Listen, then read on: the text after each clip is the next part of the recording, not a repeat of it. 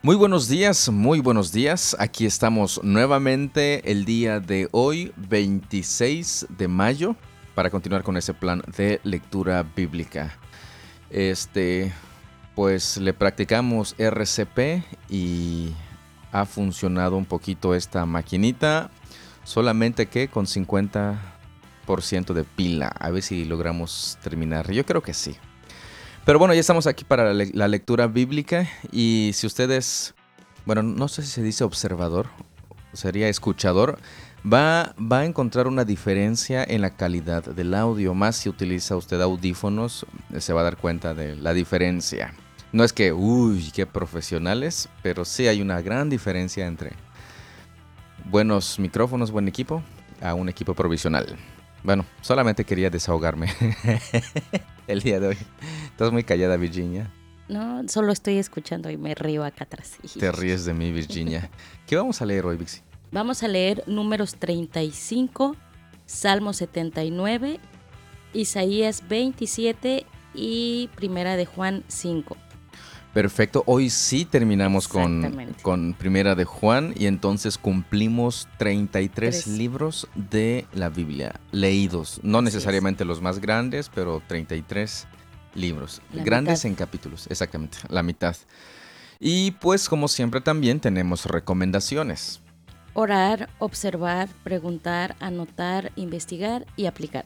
Muchas gracias Virginia, muchas, muchas gracias. Pues vamos a, iniciar con la lectura del día de hoy antes que se nos acabe la pila a la máquina, ¿no? A nosotros. Y este, pues, ¿ya estás lista? Listísima. Perfecto. ¿Café listos? Comenzamos. Comenzamos. Números 35.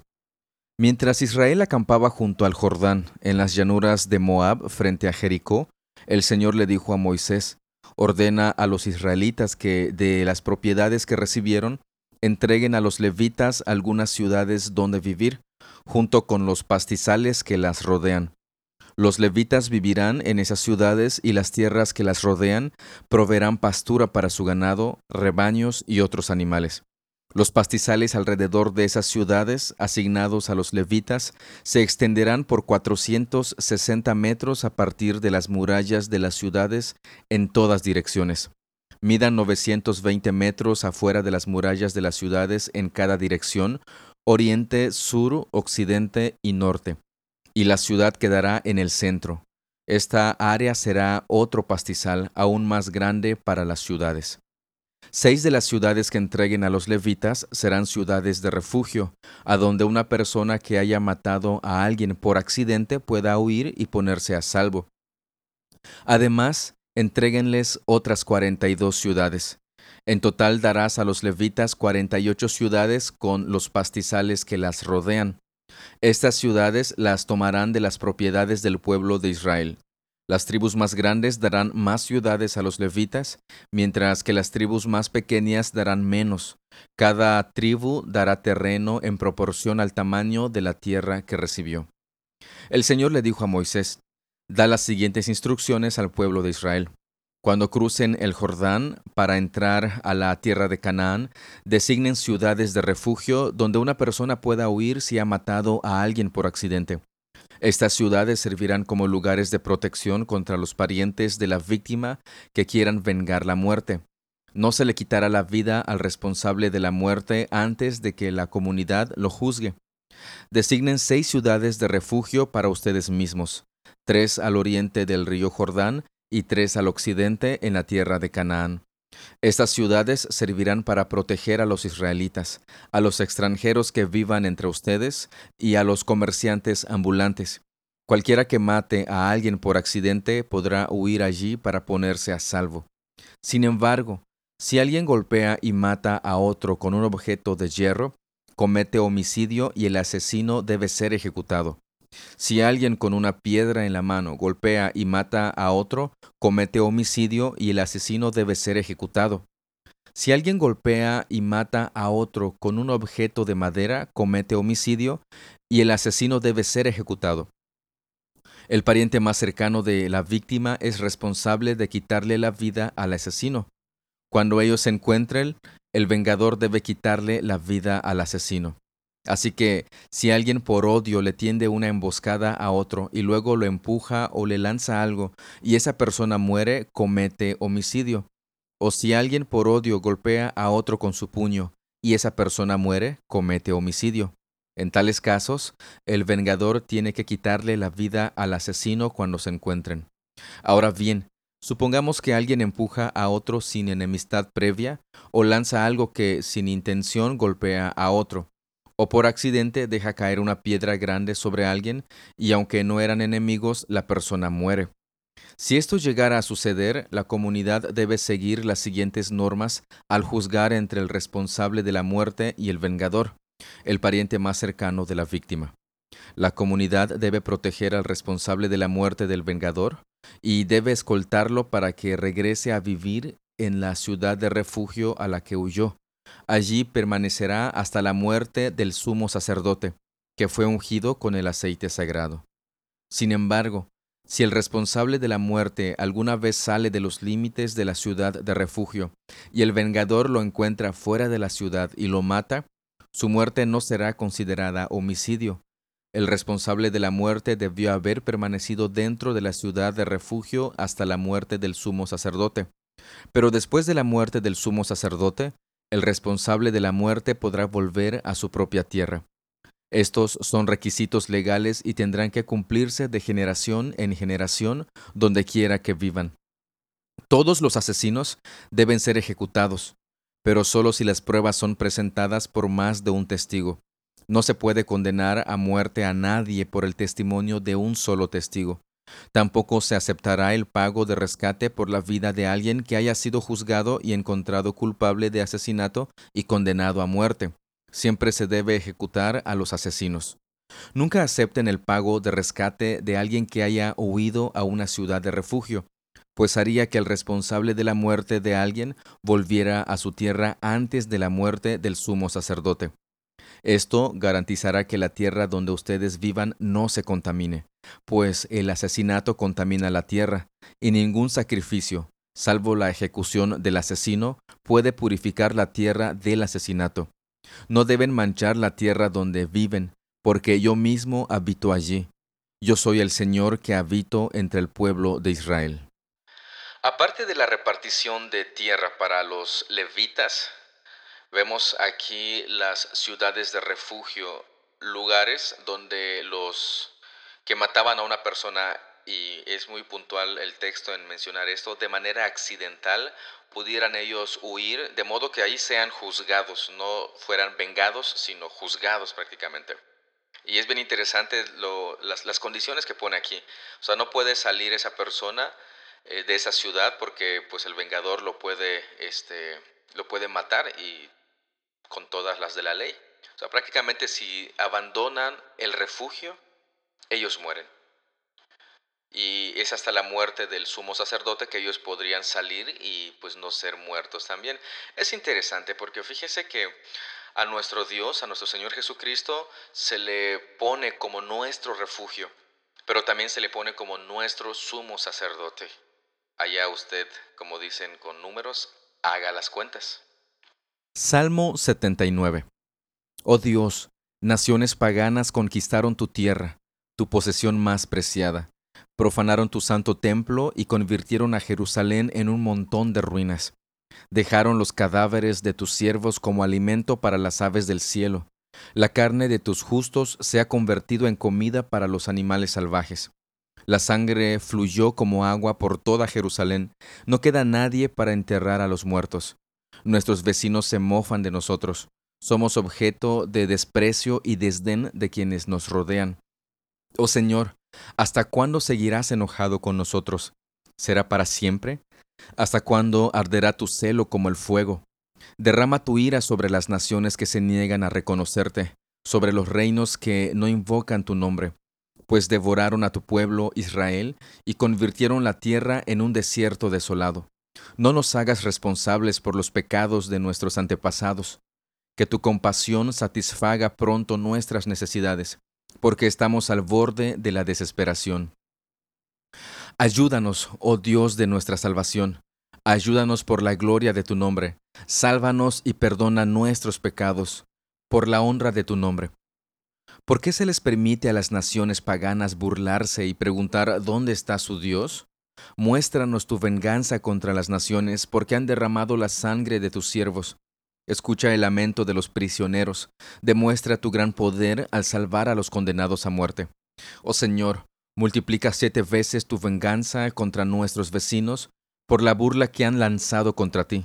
Entonces nosotros, tu pueblo, las ovejas de tu prado, te agradeceremos por siempre y para siempre, y alabaremos tu grandeza de generación en generación. En el momento que se escribió este salmo, seguramente estaban sufriendo como, eh, como pueblo, como nación. Y pues la descripción que nos está dando aquí el salmista no es para nada alentador. Sangre, dice en el verso 3, fluyó como agua por toda Jerusalén. No queda nadie para, para enterrar a los muertos. O sea, imagínense la condición en la cual estaba Jerusalén. Y es cuando ellos claman claman a Dios, le piden ayuda para que pues muestre su salvación, para que la gloria de Dios se muestre, para que perdone sus pecados. Fíjese de ese punto, para perdón de sus pecados. Entonces el salmista estaba reconociendo que la condición y la situación en la que estaba viviendo Jerusalén tan difícil es por causa de sus pecados, seguramente por haber abandonado a Dios. Sin embargo, pues aquí todavía no leemos que Dios haya este, salvado a su pueblo. Sin duda lo hará. Y sin duda se acordará de su pueblo y llevará salvación a ellos. Isaías 27 En aquel día el Señor tomará su espada veloz y terrible para castigar al leviatán, la serpiente que se mueve con gran rapidez, la serpiente que se retuerce y se enrolla. Él matará al dragón del mar. En aquel día canten acerca del viñedo fértil, yo, el Señor, lo vigilaré y lo regaré con cuidado. Día y noche lo vigilaré para que nadie pueda hacerle daño. Mi enojo habrá desaparecido. Si encuentro zarzas y espinos en crecimiento, los atacaré. Los quemaré, a menos que vuelvan a mí en busca de ayuda. Que se reconcilien conmigo. Sí, que se reconcilien conmigo. Se acerca el tiempo cuando los descendientes de Jacob echarán raíces, Israel brotará y florecerá, y llenará de fruto el mundo entero. ¿Ha golpeado el Señor a Israel como golpeaba a sus enemigos? ¿Lo ha castigado como los castigaba a ellos? No, pero desterró a Israel para que rindiera cuentas. Quedó desterrado de su tierra, como si hubiera sido arrasado por una tormenta del oriente. El Señor lo hizo para purificar a Israel de su perversidad, para quitarle todo su pecado. Como resultado, todos los altares paganos serán reducidos a polvo. No quedará en pie ningún poste dedicado a la diosa Acera, ni ningún santuario pagano. Las ciudades fortificadas quedarán en silencio y vacías. Las casas estarán abandonadas y las calles cubiertas de mala hierba. Allí pastarán los terneros, masticando ramas y tallos. La gente está como las ramas secas de un árbol que se arrancan y se usan para encender el fuego debajo de las ollas para cocinar. Israel es una nación tonta y necia, porque sus habitantes se han apartado de Dios. Por lo tanto, aquel que los hizo no les tendrá lástima ni misericordia. Sin embargo, llegará el día cuando el Señor los reunirá como grano seleccionado a mano, uno por uno los irá reuniendo desde el río Éufrates al oriente hasta el arroyo de Egipto al occidente. En aquel día se tocará la gran trompeta, y muchos de los que se morían en el desierto en Asiria y en Egipto regresarán a Jerusalén para adorar al Señor en su monte santo. Note la similitud de este capítulo de Isaías con el salmo anterior, el salmo que apenas leímos, como el pueblo de Dios es pues prácticamente este, atacado y llevado al, destierro, eh, en este caso. Este, ¿Por qué Dios hace esto? Bueno, en el verso 9 dice que el Señor lo hizo para purificar a Israel de su perversidad, para quitarle todo su pecado. Recuerda que es lo mismito que estaba pidiendo el salmista en el salmo anterior, el que apenas leímos 79 si no me equivoco. Pero aún así hay promesas Dice a partir del verso 12 que va a llegar el día cuando el Señor los reúna nuevamente. Ah, y ellos regresarán a Jerusalén para adorar al Señor en su monte santo. Primera de Juan 5. Todo el que cree que Jesús es el Cristo ha llegado a ser un hijo de Dios, y todo el que ama al Padre ama también a los hijos nacidos de él. Sabemos que amamos a los hijos de Dios si amamos a Dios y obedecemos sus mandamientos. Amar a Dios significa obedecer sus mandamientos y sus mandamientos no son una carga difícil de llevar. Pues todo hijo de Dios vence a este mundo de maldad y logramos esa victoria por medio de nuestra fe. ¿Y quién puede ganar esta batalla contra el mundo? Únicamente los que creen que Jesús es el Hijo de Dios. Y Jesucristo fue revelado como el Hijo de Dios por medio de su bautismo en agua y por derramar su sangre en la cruz. Es decir, no mediante agua solamente, sino mediante agua y sangre. Y el Espíritu, quien es la verdad, lo confirma con su testimonio. Por lo tanto, son tres los testigos, el Espíritu, el agua y la sangre, y los tres están de acuerdo. Ya que creemos el testimonio humano, sin duda alguna podemos creer el testimonio de más valor que proviene de Dios, y Dios ha dado testimonio acerca de su Hijo. Todo el que cree en el Hijo de Dios sabe en su corazón que este testimonio es verdadero. Los que no lo creen en realidad llaman a Dios mentiroso porque no creen el testimonio que Él ha dado acerca de su Hijo. Y este es el testimonio que Dios ha dado. Él nos dio vida eterna, y esa vida está en su Hijo. El que tiene al Hijo tiene la vida. El que no tiene al Hijo de Dios no tiene la vida. Les he escrito estas cosas a ustedes que creen en el nombre del Hijo de Dios, para que sepan que tienen vida eterna. Y estamos seguros de que Él nos oye cada vez que le pedimos algo que le agrada. Y como sabemos que Él nos oye cuando le hacemos nuestras peticiones, también sabemos que nos dará lo que le pedimos. Si alguno de ustedes ve que otro creyente comete un pecado que nos lleva a la muerte, debe orar por él, y Dios le dará vida a esa persona. Pero hay un pecado que lleva a la muerte, y no digo que se ore por quienes lo cometen. Todas las malas acciones son pecado, pero no todos los pecados llevan a la muerte.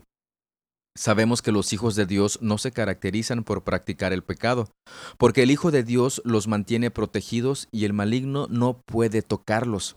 Sabemos que somos hijos de Dios y que el mundo que nos rodea está controlado por el maligno. Y sabemos que el Hijo de Dios ha venido y nos ha dado entendimiento para que podamos conocer al Dios verdadero. Y ahora vivimos en comunión con el Dios verdadero porque vivimos en comunión con su Hijo Jesucristo. Él es el único Dios verdadero y Él es la vida eterna. Queridos hijos, aléjense de todo lo que pueda ocupar el lugar de Dios en el corazón. Nuevamente el apóstol continúa hablando sobre este amor hacia las personas, hacia nuestros prójimos. Dice que si amamos a, a, Dios, pues es un resultado el poder amar a nuestro, a nuestro prójimo. Y amar a Dios pues significa obedecer sus mandamientos. Y sus mandamientos no son una carga difícil. Y como somos hijos de Dios, pues hemos vencido a este, a este mundo y logramos tener esa victoria por medio de la fe. ¿Fe en quién? En Jesucristo. Bastante interesante cómo este, va progresando la idea aquí del apóstol. Ahora, a partir del versículo 3, ya cuando está concluyendo su, su carta, su epístola, él menciona que nosotros como creyentes, si vemos a alguien que comete pecado de muerte, que no lleva a la muerte, perdón, debemos de orar por él. Y algo muy triste sucede muchas veces. Cuando vemos que alguien ha pecado y vamos a llamarle pecado escandaloso, en vez de estar orando por él, lo señalamos y decimos, ya viste que fulanito o fulanita de tal está. Bueno, eso al menos nos muestra en ese momento que no ama a Dios, que no ama a su prójimo. ¿Qué otra pregunta y observación tiene respecto a este, a este pasaje, a este capítulo?